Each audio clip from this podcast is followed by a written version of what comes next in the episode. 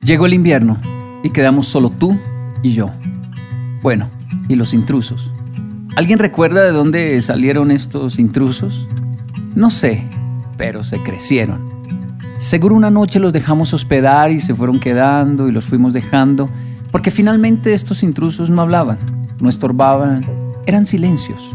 Pero ahora que llegó el invierno, los intrusos están hablando.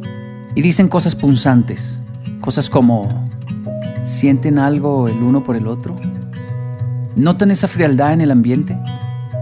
¿Esperaban este final tan malo en vuestra película? Desde la cocina y por encima del periódico nuestras miradas se encuentran mientras nos preguntamos de dónde salieron estos intrusos. Lo hicimos bien.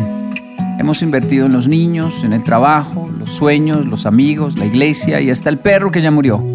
Tal vez, y solo tal vez, no invertimos mucho tiempo en nosotros. Ese tiempo en pareja que aún nos suena a cliché. Y hoy, esos vacíos, esos silencios, son nuestros intrusos parlanchines. En este crudo invierno la soledad tiene eco de un pasado sin recolección de leña. Sin intención de prosa ni poesía, esta es solo la triste reflexión de una pareja madura. Es el creciente índice de divorcios a los 40 y 50, una edad donde parece tonto divorciarse. O han aumentado los tontos, o tal vez el frío en nuestros ojos es ya insoportable. En la exitosa serie Juego de Tronos repiten de manera profética y tenebrosa la frase El invierno se acerca. Hay que estar preparados. La hormiga le dice lo mismo a la cigarra en la fábula de Sopo mirarnos al final de una larga carrera y darnos cuenta de que ya no nos amamos, descubrir después de tantos años que uno de los dos no siente lo mismo. Suena un final frío, invernal, triste. El espíritu humano tiene fortaleza para comenzar de nuevo en cualquier momento, pero el cuerpo, el cuerpo que habita ya no será el mismo. La otra noche, después de enviar a dormir a los niños y a Mr. Jake, nuestra mascota, miré a mi esposa y le propuse con malicia. ¿Qué? ¿Uno más? Sonriendo y sin disimular su alegría me dijo, no deberíamos, porque ya es tarde, pero bueno, listo, uno más. Y entonces, bajo las cobijas, nos vimos un capítulo más de Juego de Tronos. Nos corta el aliento las escenas medievales y sus caballeros, sus doncellas, el enano, la traición, el terror, amor, pasión, brujas, dragones y sexo como para taparse un ojo.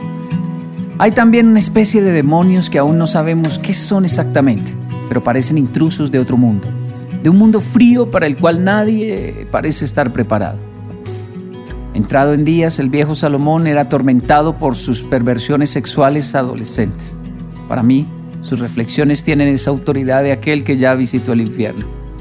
Disfruta con la esposa de tu juventud, amante y graciosa Gacela, encantadora, que sus pechos te embriaguen cada día y su amor te cautive para siempre antes que vengan los días malos y se acerquen los años en que digas no tengo en ellos placer, antes que se oscurezca el sol y la luz, la luna y las estrellas y las nubes vuelvan tras la lluvia. Bueno, mi gacela, ¿bailamos tango? ¿Aprendemos a jugar ajedrez? ¿Nos vamos en bici desde Yokohama a Nagasaki? ¿Nos casamos de nuevo en el Amazonas? ¿Hacemos el amor en la cocina? Acumulamos experiencias bellas y locas o silencios que un día nos van a echar de nuestra propia morada. ¿Alguna idea, mis queridos oyentes, antes de que llegue el invierno?